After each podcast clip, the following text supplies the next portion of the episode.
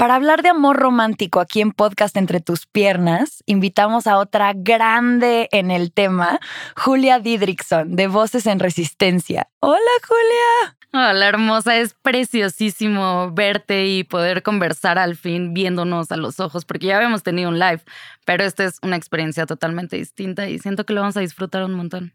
Ay, yo también. Qué rico por fin compartir así en persona y hablar de este tema que a los dos nos mueve tanto. Es que nos mueve, nos emociona y además creemos que es importante hablar del amor, ¿cierto? Que la gente escuche y que también pueda tener estas conversaciones tan deliciosas, tan profundas y tan fundamentales para vivir la vida. Sí, para mí estos últimos años veo a Dios como amor y amor que somos y amor que tenemos y aprender a relacionarnos de formas distintas a como las aprendí, que eran súper violentas de imposición, de manipulación y demás, que ya entraremos en ese tema, ha sido crucial para poder construir relaciones duraderas, sentirme en comunidad, atreverme a hacer cosas, todo. Sí, cuando yo descubrí que merecía disfrutar del amor, todo cambió cuando descubrí a través de leer tanto, escuchar a otras mujeres, que el amor no tenía por qué doler, todo cambió. Y entonces empecé a apasionarme descubriendo nuevas formas de amar, ¿no? Desde el goce, desde la autonomía, desde la libertad. Ay, sí. Luego veo en tus historias, vi estos que subiste de tu mamá y de la boda que tuvo consigo misma. Sí, sí, sí. Es que esa es una gran nueva forma de amar. Decir, quiero romper con lo establecido y quiero casarme conmigo misma porque me amo un chingo y la neta es que quiero estar toda la vida conmigo. Soy la única persona con la que estaría toda la vida. Totalmente. Y sí somos la única persona con la que estamos desde que nacemos hasta que nos morimos. Sí, y que se nos haya dicho que alguien va a llegar a, a, complementarnos para vivir felices toda la vida es uno de los grandes mitos que nos han hecho sufrir por amor, porque entonces sentimos que tenemos que estar ahí sufriendo o, dando todo para que de verdad sea un para siempre. Sí, como esta idea de el amor por transacción. ¿no? De te doy esto para recibir esto, te doy esta clase de cuidados para recibir seguridad económica o te doy estos regalos porque quiero intimidad. Y en vez de vivir el amor compartido, pues está todo este cuento de cómo se vuelve moneda de cambio, casi, casi, ¿no? Pequeños y grandes rituales patriarcales, ¿no? Que yo los he llamado así, me han tirado un hate espantoso. La boda, ¿no? El matrimonio, todo este que efectivamente es un ritual que se puede analizar desde una perspectiva de género, ¿no? El, que te pida la mano, ¿no? Hasta que él decida. Tú, una, o sea, una morra, pues no, no pide la mano. Eso es algo que socialmente es muy mal visto después el que te entregue tu papá como si fueras un objeto, te entregue a otro hombre, como que analizar todas esas cosas que sí son pequeños rituales o grandes rituales y lo que decías, el intercambio tal vez de nuestro cuerpo por objetos, ¿no? Lo que más se le regala a una mujer son perfumes o cosas para adornar su cuerpo, como si fuéramos adornables. Ay, total, desde los aretes, que fue otra gran reel que subiste hace poquito. Es que soy fan tuya, sí, fan. Es que sí, hay demasiadas cosas que podemos analizar desde una perspectiva crítica y creo que es, es necesario para poder ganar autonomía y disfrutar la vida. Sin autonomía no creo que pueda ser tan disfrutable la vida. Al final, con esta autonomía tú vas a decidir si quieres usar aretes o no, si quieres usar perfume o no, pero creo que antes tienes que llevar a cabo este análisis crítico con perspectiva de género, con perspectiva de clase, con todas las perspectivas que se le puedan sumar para poder disfrutar mejor. Sí, o sea, esto que decías al principio de sabernos merecedoras de amor, o sea, no te tienes que sacrificar un montón, no tienes que darlo todo para que entonces te muestren amor. No sé, se me hace como el pedo del pecado original, de que ya naces con algo y tienes que ponerle un chingo de esfuerzo para que te den cariño y pertenencia a cambio, como es un desgaste y puedo decir con toda seguridad que el amor lo vivimos muy distinto los varones, las mujeres y otras disidencias sexuales, porque pues se nos socializa desde que nacemos para amar para amar de una manera bien distinta, ¿no? Tú lo decías, los hombres con un poco más el papel de proveedor y las mujeres con este rol de cuidados. Entonces, ¿qué pasa? Que nos vamos toda la vida cuidando eh, en extremo a nuestras parejas. Yo hablaba también de, del maternar a nuestras parejas, ¿no? O sea, sentimos y se nos sale esta construcción también social, patriarcal, que es el instinto maternal. Y entonces, ay, nos sentimos que tenemos que ayudarlos, ¿no? Y tenemos que cambiarlos y que si es alcohólico, bueno, tenemos que, que con nuestro amor hacer todo para que pueda cambiar y esté bien. Sí, no somos centros de rehabilitación para hombres malcriados. O sea, y tampoco somos sus mamás. Y tampoco hay que ponerle tanto peso a la maternidad como si, si la madre tuviera que tener todos los cuidados del mundo. Claro, como si no nos pudiéramos maternar mutuamente y a todas las criaturas que tenemos alrededor todo el tiempo, ¿no? Es que es justo lo que yo quiero plantear. O sea, el amor para mí, el amor de pareja y otros amores, es un intercambio de cuidados. ¿No? O sea, el amor tiene muchísimo que ver con el cuidado, por eso no está mal que cuides a tu pareja. Lo que está mal es que estés desgastándote demasiado cuidando a tu pareja y que esa pareja no te cuide a ti. Entonces es como buscar que haya un balance en los cuidados, porque ¿qué es más bonito que alguien te cuide? ¿No? Que alguien te consienta eh, todo el pedo de la ternura, los apapachos, no hay nada más bonito y, para mí eso es el amor, además de muchas otras cosas, un intercambio justo y equitativo de cuidados. Ay, totalmente. Y también se me hace algo que he explorado mucho, que era con lo que me peleaba antes. A mí me criaron como para ser housewife, así de allá vas. Para eso te preparamos y aprende bordado y costura y a poner el botón y cómo se cose el no sé qué y a hacer la papilla de bebé y como gestión del hogar y todo este trip, ¿no? Y obviamente a los 20 ya estaba cansada de ese trip y digo, ya no quiero. Y entonces dije, ay, no, ya no cuido a nadie, ya solo me cuido yo y háganle como puedan y ya ese no es mi pedo y se acabó. Sin ver que mucho de nuestras relaciones y de la intimidad está ahí, pero aprender a Tampoco soy un ser individual, sí necesito redes y cuidados externos que no me puedo dar yo solita porque no soy un ermitaño en la montaña.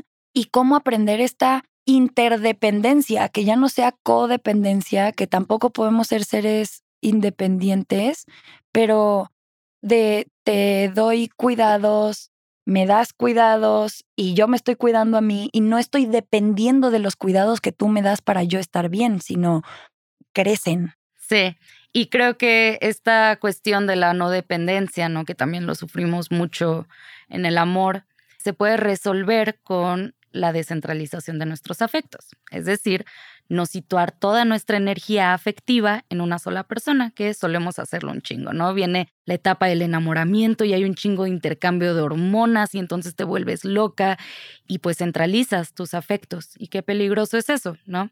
Es peligroso sobre todo porque si te encuentras en una relación violenta, pues te vas a quedar ahí probablemente porque no tienes una red de apoyo. Y es peligroso porque, porque bueno, vivimos con un chingo de gente bien chida y dónde queda la familia y les amigues y las personas del trabajo y los sobrinos, las sobrinas. Entonces, con esto de descentralizar nuestros afectos, es, es, ver que podemos eh, amar a muchísimas personas, ¿no? Tal vez no de una forma romántica, amorosa, tal vez sí, pero pues sí estrechando lazos con todas las personas a tu alrededor y así jamás te vas a sentir sola y, repito, vas a poder disfrutar más. Ay, eso me mueve tanto, porque creo que el capitalismo se robó al amor. Nos hemos confinado a que o bueno, mi lectura de la sociedad ahorita, lo que está socialmente permitido, entre comillas, porque ya estamos cambiando muchas cosas, amiga, es que una madre puede tener esta ternura y esta intimidad y estos cuidados con sus crías, ¿no? Pero hasta cierta edad con los hombres, con las mujeres un poco más adelante y que solo hay cierto tipo de amor dentro de la relación de pareja como la conocemos. Pero entre amigas también hay un límite, ¿no? O sea, te puedo cuidar aquí y arreglar la blusita, pero ya no puedo, no sé, cambiarte el calzón. Y hay otros tipos de intimidades en los que también estamos jugando todo el tiempo. O sea, si me enfermo, ¿quién me va a cuidar y me va a limpiar la vomitada? Que se me hace, o quién va a tomar decisiones médicas por mí si yo no soy capaz de hacerlo. Eso se me hace una intimidad brutal. ¿Quién me va a bañar? Y, y todos estos tipos de amor y de cuidados donde también estamos que a veces los metemos en una jerarquía porque como no es amor de pareja y no es mi mamá, no me doy chance de tener estas expresiones que también son amor. Sí, hace poco tomando un taller nos explicaron que sí, hay, hay una gran jerarquía, ¿no? O sea, lo que te dicen es que primero es la familia. Y tampoco se nos enseña que a veces, pues también nos podemos separar de la familia si es una mierda. Después viene el amor de pareja y después viene todo lo demás. ¿Por qué no poner todos los vínculos de una manera horizontal? Creo que de esa manera nos ahorramos también mucho sufrimiento y vamos ganando experiencias súper enriquecedoras. O sea, qué mejor que tus amigas estén ahí, ¿no? En, las comidas familiares y también tu pareja o tus otras parejas. Y entonces podamos ir terminando con esta jerarquía que ya de una manera un poquito más extrema lo plantea el, el anarquismo relacional. ¿no? Digo, está, está ya más heavy, pero creo que como personas no anarquistas relacionales, también podríamos empezar a quitar estas jerarquías que no traen nada de provecho. Sí, y creo que, bueno, en mi investigación personal por lo menos, creo que esto de poner a la familia primero y la pareja después y luego todo lo demás también tiene que ver con un orden sociopolítico patrilineal donde lo que se procura son estas relaciones de cuidado dentro de familia para que se mantenga la calidad de vida del trabajador sin que haya un goce de salario por el trabajo doméstico y de reproducción de la fuerza laboral.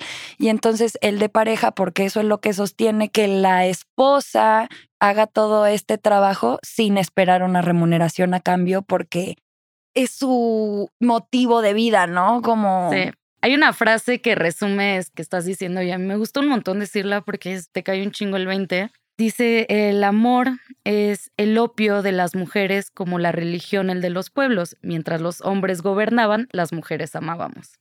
Entonces estamos para nosotras, el amor ha sido una opresión más y no debería por qué ser. El amor es de las cosas más disfrutables de la vida junto con la comida. Entonces, ¿por qué tiene que ser una opresión más? ¿Y cómo dejar de que sea una presión el amor. Uy, sí. En los episodios anteriores de Amor Romántico hacemos esta comparación con cómo domesticaban a los esclavos en los años 1700 que traían de África y comparado con un manual de cómo los domesticaban para que se volvieran esclavos.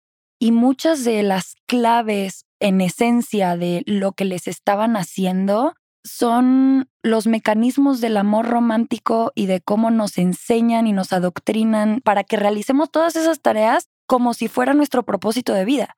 Y entonces lo veo como la domesticación de las mujeres para entrar a la vida doméstica. Sí, y pareciera, ¿no? Hay gente que dice, no, pero es que eso era antes, o sea, un siglo antes. A ver, no, o sea, las mujeres siguen y también los hombres siguen esperando este final feliz y esta idealización del amor, o sea, seguimos ahí, seguimos también creyendo que solo hay una forma de amar de pareja, que es la heterosexual monógama, ¿no? Entonces sí, o sea, tal vez las cosas ya no son como antes, pero tenemos muchos patrones que seguimos repitiendo y que si no hablamos de estas cosas y de la deconstrucción, pues va a seguir ahí un chingo de tiempo. Entonces, por eso la invitación es también que se hable muchísimo de estas cosas con todo el mundo, incluso con la abuela, ¿no? O sea, para ver también cuál es su opinión con los niños y las niñas más chiquitas. Es tan importante empezarles a educar con una concepción más libre del amor para que puedan gozar ellos y ellas el amor de grandes. Ay, sí, que podamos amar en libertad y expansivo todo el tiempo, porque, ay, se siente tan bonito y al mismo tiempo hemos aprendido a tenerle tanto miedo por todas estas cosas que le ponemos. Ahorita que estabas hablando me acordé que un taxista la semana pasada me dijo que llevaba siete años viudo y que se había regresado a vivir con su mamá pero que ya no se había vuelto a casar porque pues las mujeres ya no eran como antes y que su mamá le preparaba de comer y lo cuidaba y le decía, no, pero pues ya consíguete una esposa porque yo quién sabe cuánto te voy a durar. Y este señor de, pero es que ya no son como antes porque ya ninguna se quiere quedar en la casa y por... Y, digo, no le dije nada en ese momento porque dije, ¿para qué me meto en este trip ahorita, no? Sí pero cómo sigue tan presente y cómo sigue opinando eso e impactando su círculo a la vez y se reproduce. Sí, las, las feministas estamos acabando con el amor, ¿no? Se ha, se ha dicho, sí, estamos acabando con la idea de amor patriarcal de amor romántico patriarcal. Eso es lo que buscamos muchísimas que nos centramos en este objeto de estudio que es el amor patriarcal claro que queremos acabar con él porque, como le decía, nos ha hecho sufrir muchísimo. Entonces, vamos a acabar con él buscando, experimentando y gozando nuevas formas de amar, ¿no? Resistiendo a lo establecido. Amo. y ahora te tengo una pregunta. me suelta. Candente. ¿Cómo vivías el amor antes y cómo lo vives ahora? Para mí el amor también va muy relacionado con, con mi sexualidad. Entonces, antes yo empecé a amar, es que sí, wow, es que yo me empecé así de que enamorar de, de, los niñitos a los cinco años. O sea, yo fui una niña que siempre estaba buscando tener novios. ¿No? Hay que cuestionarse también por qué. Los niños, las niñas no tendrían tampoco por qué tener noviecitos a esa edad, ¿no? Desde ahí se nos va también adoctrinando a que tenemos que tener una pareja para estar felices. Pero a mí siempre me, me encantó sentir esto, el amor. Y bueno, tampoco no sé si podría llamarle amor a lo que sentía a los cinco años con fulanito que me besaba con él en la boca, ¿no? Aparte, besarse con un niño a los cinco o seis años también hay que, hay que ver de dónde viene.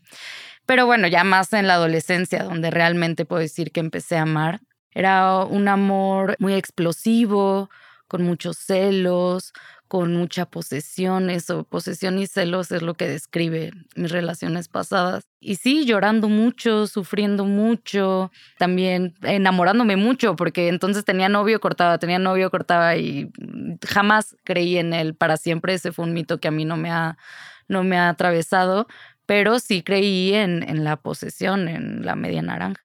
¿Y tú? Ay, yo muy similar. Tenía un novio Rodrigo cuando tenía tres años en el Kinder Winnie Pooh. y bailábamos juntos el Día de las Madres. ¿Quién le pone Winnie Pooh a un Kinder? Wow. No lo sé. Pero desde ahí, o sea, los bailecitos eran en pareja. Y me acuerdo que Rodrigo me defendía de este otro niño Pepe porque mis zapatos tenían un ancla azul en mi zapato.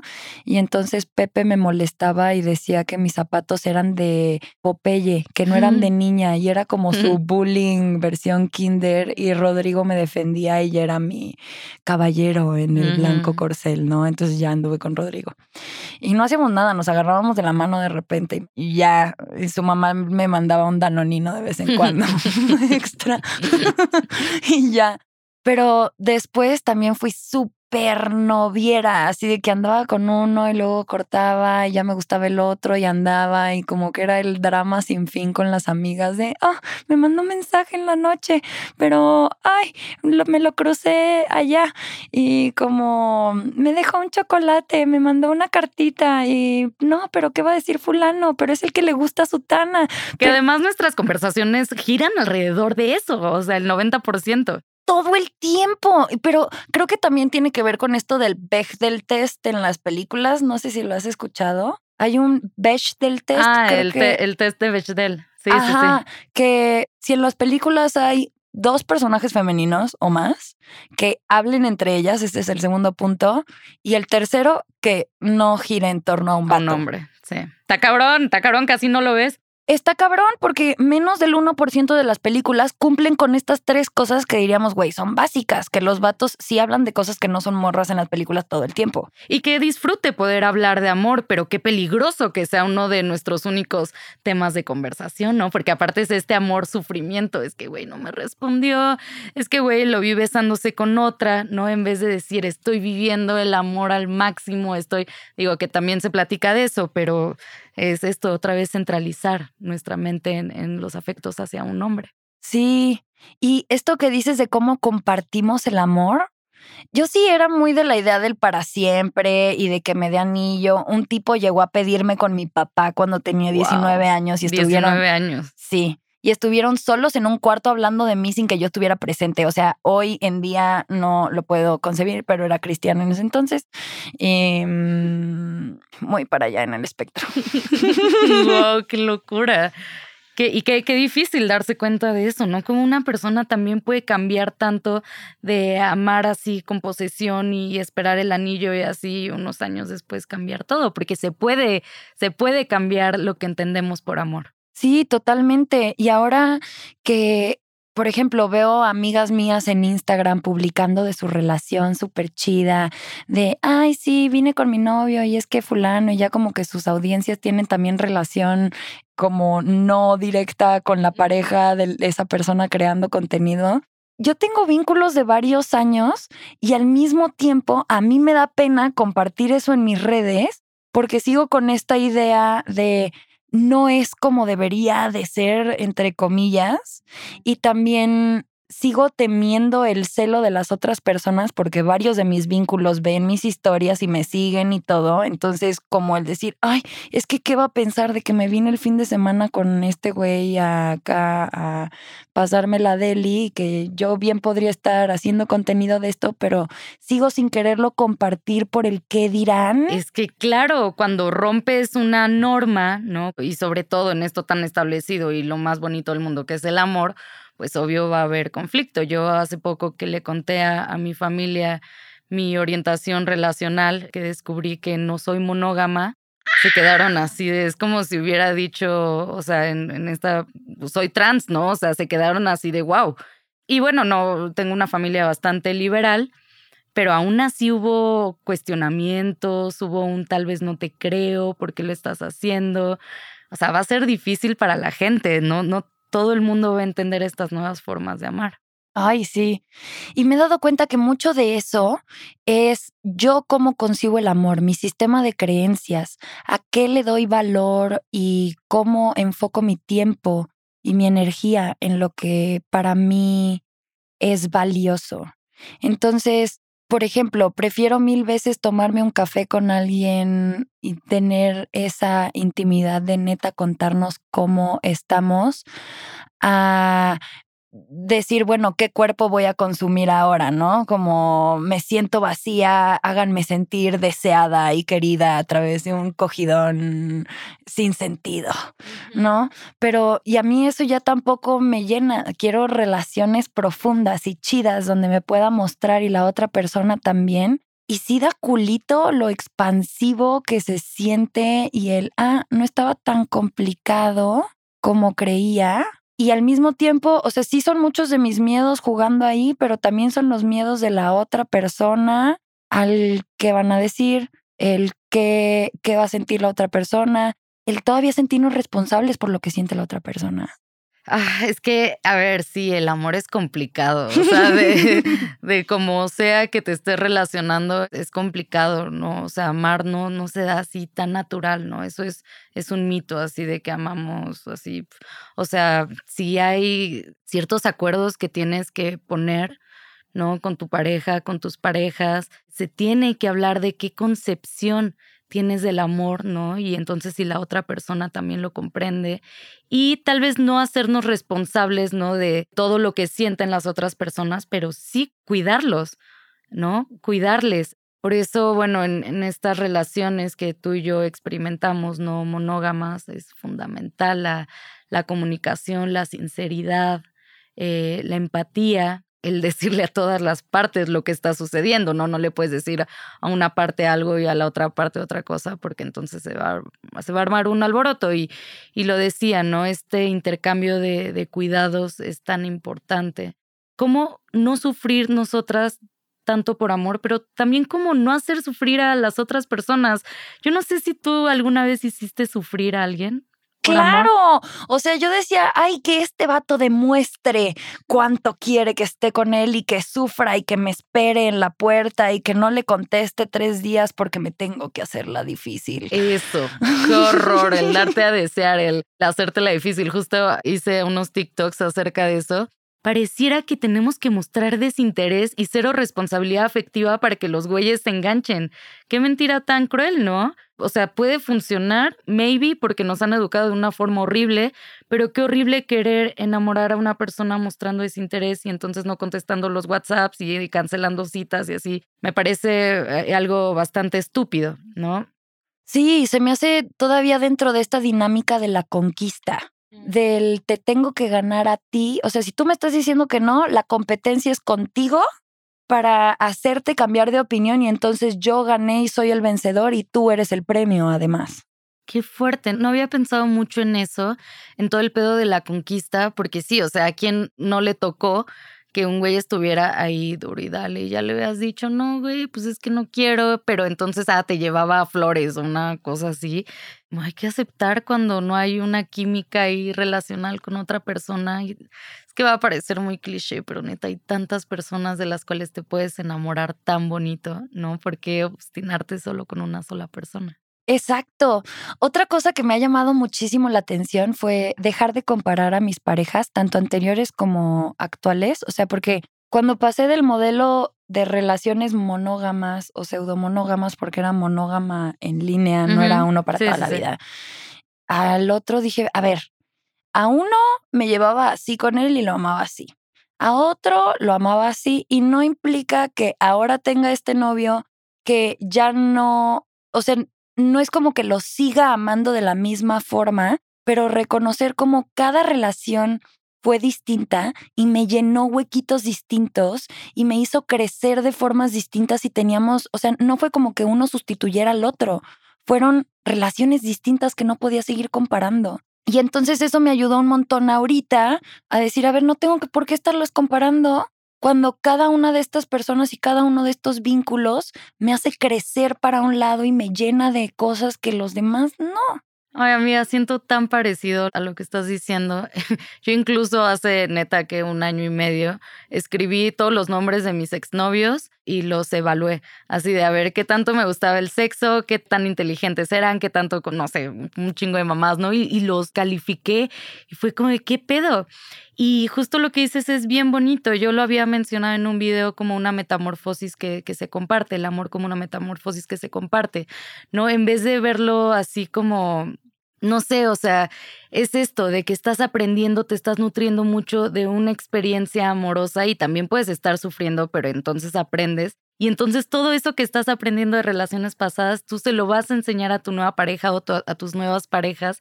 Y entonces es como esto que se comparte, ¿no? Aprendizajes, afectos, emociones que se van compartiendo y entonces nos vamos haciendo así como una bola gigante de amor pero hay que tener conciencia de eso para poder llevarlo a cabo, ¿no? O sea, empezar a percibir el amor, tal vez sí más como ciclos, más que como un fin, ¿no? Así decir, bueno, este es el amor y aquí me voy a quedar. A mí me encanta imaginarme amando a un montón de personas, ¿no? Y tal vez también salirme, digo, ya me salí de la monogamia obligada, porque puedo decir así una monogamia obligada, ya me salí de eso, a ver cuando me salgo de la heterosexualidad obligada, ¿no? Y esto, ir descubriendo nuevas formas de amar. Y también si no quieres y si no te late el pedo de, de la no monogamia, pues también, pero hay que darse un chancecito. Sí, y otra cosa que he aprendido bien chida, que me dio unos topes duros, fue que yo creía que cuando dije, ok, ya no más monogamia, me di un tiempo para mí como de año y medio de no voy a construir relaciones. O sea, tengo encuentros sexuales con ciertos vínculos que se quedaban un tanto superficiales, a pesar de que estos vínculos eran amigos míos. Y les dije, a ver, tú y yo somos amigos y de repente puede que esto pase, pero no está dado dentro de nuestra relación y seguimos siendo cuates independientemente de este pedo. Y desde ahí yo empecé en mi proceso de de construir y de ver hacia dónde y como qué sí me gustaba y qué no me gustaba y así. Y después cuando dije, a ver, es que esto ya no me es suficiente, si quiero si quiero construir relaciones con más intimidad, donde pueda planear a futuro, donde pueda construir un plan de vida con alguien, sin que tenga esta codependencia, sin que tenga este te necesito para vivir y si te vas toda mi vida se desmorona, como ese pedo ya no lo quiero. Pero darme cuenta que ni yo estoy totalmente deconstruida y la otra persona también estamos planteando algo nuevo. Entonces, era muy dada, no, este red flag, tú ya no. No, te caché esto, ya esta relación ya valió y ya volvimos a ser solo cuates porque ya pasaste esta línea donde me intentaste chantajear emocionalmente, entonces bye. Y pues no se trata de eso nada más, sino de ver ¿cuáles son todas las herramientas que yo tengo para decir, a ver, esto fue chantaje emocional y eso fue violencia y eso no se tolera dentro de esta relación y tú lo vas a tratar con tu terapeuta y yo lo voy a tratar y vamos a ver qué acuerdos tenemos para que de ahora en adelante esto no pase.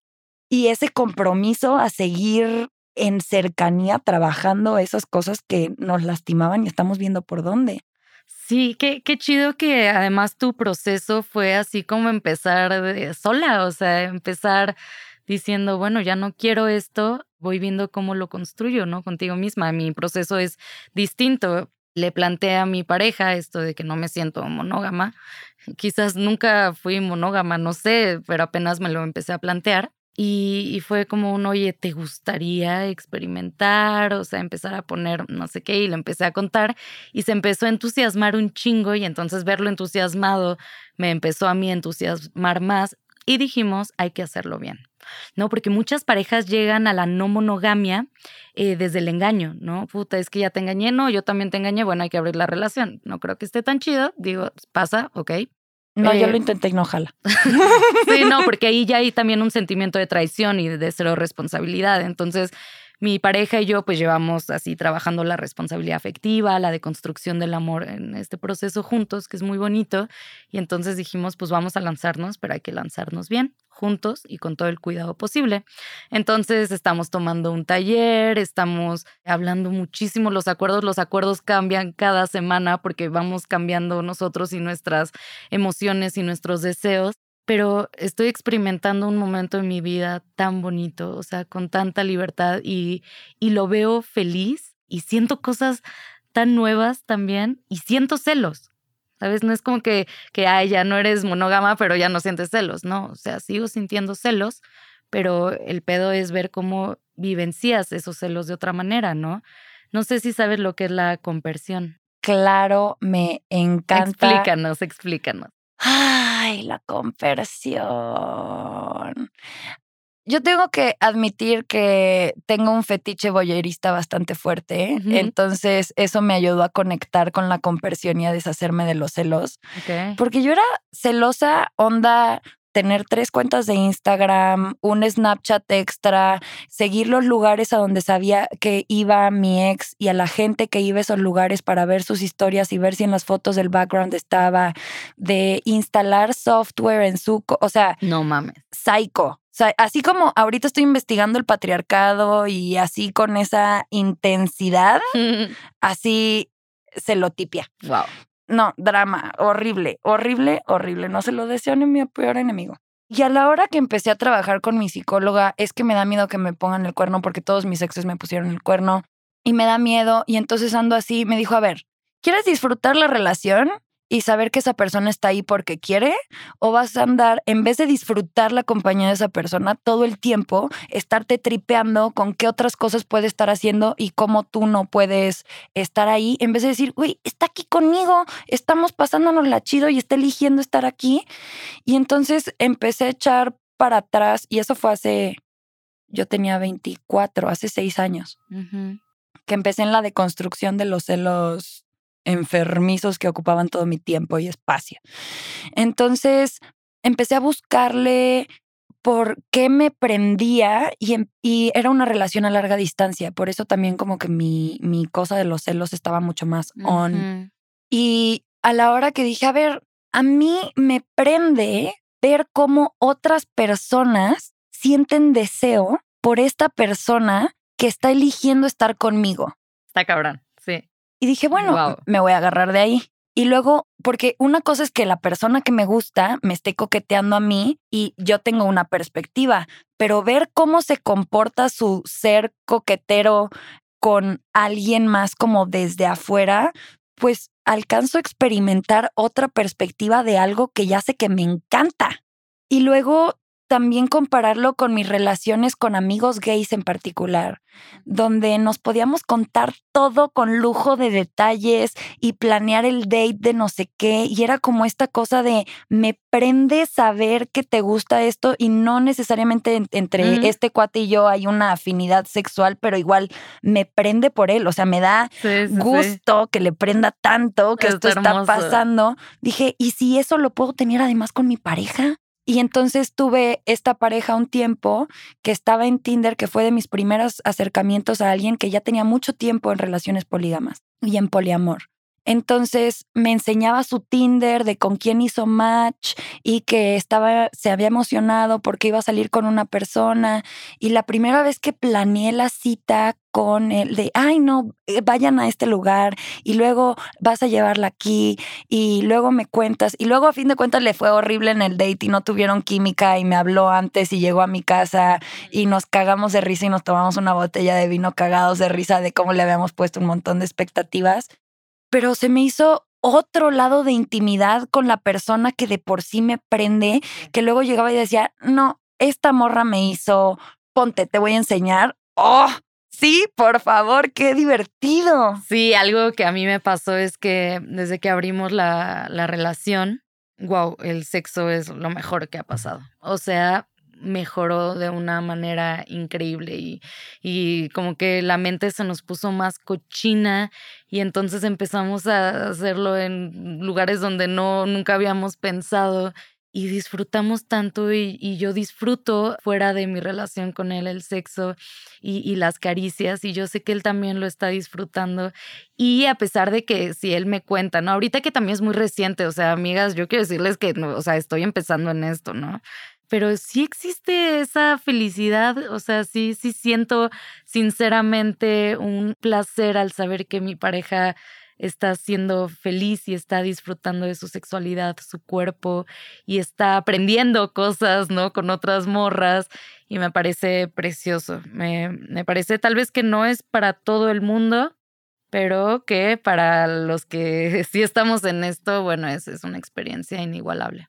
Ay, sí. Y ya para hablar de compersión, porque me fui por la tangente hace ratito, compersión es sentir placer en el placer de la otra persona. O sea, que a mí me dé gusto y gozo verte gozar. Exacto, y que tú no estés provocando ese placer. O sea, que ese placer lo esté provocando un tercero, una tercera. ¡Qué bonito! Es precioso. y para mí eso ya mata los celos. Eso fue lo que hizo posible mi último trío y estuvo increíble porque era como puro amor fluyendo para todos lados, no nada más en el, ah, quincas, me agárrame, sí, que sexo, sino amor de verdad, o sea, de verse a los ojos y de estarlo viendo con otras dos personas y que también yo lo tuviera con alguien y la otra persona lo estuviera viendo y apreciando y creciendo. Y como esto, esto puede ser una revolución mundial. A lo mejor por eso tanto tiempo reprimieron las relaciones adúlteras y las relaciones prematrimoniales, porque qué transformador es para la experiencia de una persona vivir amor tan chido. Lo que conocemos como amor lleva menos de mil años, ¿no? O sea, el amor y la manera en la que la sociedad se relaciona eh, románticamente va a cambiar. Eso es un hecho. O sea, yo estoy segura que en unos años, la verdad no tengo idea cuántos. Ya, por pues, favor. vamos a tener otra concepción del amor, ¿no? Y, va a ser fabuloso. Pero a ver, también se puede disfrutar de, del amor romántico siendo monógamo. Ay. O sea, en teoría sí, pero creo que es más la ganancia social y de estatus y de haber cumplido con lo que se esperaba de ti que en realidad el goce del amor dentro del amor romántico y de la monogamia. Sí, no sé, yo todavía no puedo dar una respuesta. O sea, es que yo puedo decir que he disfrutado de la monogamia. O sea, con mi exnovio argentino fue una relación súper bonita, súper placentera. También con el año que estuve con Diego, mi actual pareja, siendo monógamos, fue tan delicioso. O sea, creo que sí, sí se puede, pero también poniendo acuerdos, ¿no? También puedes sentirte libre estando con una sola persona si así lo decides y esa persona también lo decide. Pero es el compromiso que tiene que haber, es la responsabilidad y los acuerdos que tiene que haber para poder disfrutarlo. Pero creo que que sí, o sea, que de todas formas se va a poder amar. Más bien tienes que trabajar en buscar una identidad con autonomía para poder descubrir cuál es tu orientación relacional, ¿no? O sea, si realmente quieres la monogamia o es algo impuesto. Creo que eso es lo que tendríamos que estarnos planteando. Sí, totalmente. Y algo que aprendí de los acuerdos en terapia de pareja con una de mis últimas relaciones, yo todavía vengo cargando un montón de traumas de relaciones hipertóxicas, entonces huyo en la primera muestra de que la otra persona me quiere poseer o controlar. Es así como de, vato, no soy autónoma y libre y no soy tu bebé, ni tu nena, ni es tu culito, ni es tu, o sea, no. Y le aclaras a tu mamá que no soy tu novia, porque aunque vaya a todas las comidas familiares, le explicas que ese no es nuestro modelo relacional y que nunca me voy a casar contigo. O sea, no. Pero en este huir y querer relacionarme de forma sana otra vez y lidiar con mis miedos y decir, pues no puedo rechazarlo todo, me explicaron porque tampoco quería poner acuerdos porque me sentía controlada. Se me hacían como reglas. Y decía, es que yo no, o sea, yo no quiero dejar que mi yo del pasado defina qué puedo hacer en el futuro y luego verme en una situación que yo no preví en ese pasado donde se puse estas reglas y yo solo a limitarme o hacerme sentir culpa por algo que sí quiero hacer en ese momento y que no sé dónde voy a estar o con quién o con qué. Entonces lo hablamos en terapia y mm, yo en mi pelea de, no quiero, y a ver cómo. Entonces terminamos en terapia de pareja, ¿no? Y nos dijo que si en vez de verlo como un mapa, lo planteamos como una brújula, está mucho más amoroso. O sea, no implica de hacer hipótesis de escenarios y decir, bueno, si esto pasa, ¿tú qué haces y yo qué hago? Si estas situaciones externas pasan, sino cómo nos vamos a comunicar para ver cómo nos estamos sintiendo. A la hora que yo me esté saliendo de mi centro, ¿qué cosas puedo hacer yo para apoyarte en eso?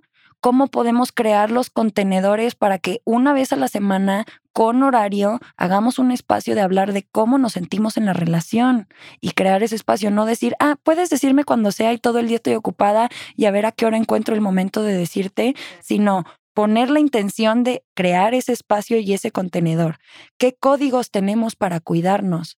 ¿Cuáles son mis triggers para que tú los conozcas y poderte decir, oye, es que me estoy sintiendo súper insegura ahorita y no sé por qué? ¿Qué hacemos? Me tengo que tomar una hora porque sé que te voy a empezar a gritar si me siento más a la defensiva y entonces me voy a caminar tantito y luego con una tacita de cacao y un apapachito ya te cuento cómo me siento y vemos qué vamos a hacer en conjunto. Es que sí, totalmente. O sea, el amor se tiene que trabajar. O sea, no puedes sí, solo fluir y a ver lo que pase. Qué bonito es, es llegar a eso, ¿no? Con lo que hablábamos de los celos, es lo que estamos haciendo mi parejillo, nos estamos dejando sentir los celos, ¿no? Y hablarlos, ¿no? Desmenuzar un chingo nuestras emociones, ¿no? ¿Qué son los celos? Porque lo siento. Entonces llegar a acuerdos de, oye, es que no sé, o sea, cualquier cosa, que sean acuerdos, obviamente, que, que las dos personas quieran.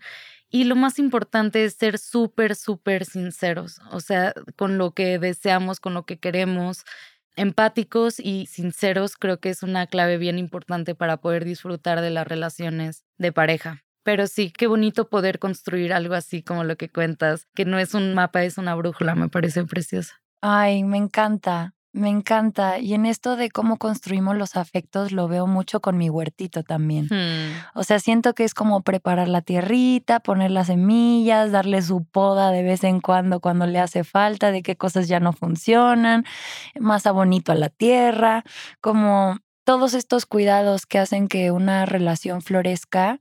Y algo que también me ha parecido clave, que también sigo aprendiendo, es a conocerme bien yo, porque yo antes esperaba que la otra persona adivinara yo que necesitara o yo que quería y me lo diera. Y si no me daba eso de, no, no estoy enojada, pero tú deberías saber por qué sí estoy enojada y no te lo voy a decir, pasar de eso a ser asertiva con cuáles son mis necesidades cómo yo las puedo satisfacer o cómo puedo pedir ayuda a la otra persona de, oye, me estoy sintiendo insegura porque me estoy comparando con esta otra persona con la que está saliendo. ¿Me podrías decir por qué te gustó? O me podrías decir qué es lo que admiras de mí antes de que te vayas a tu date.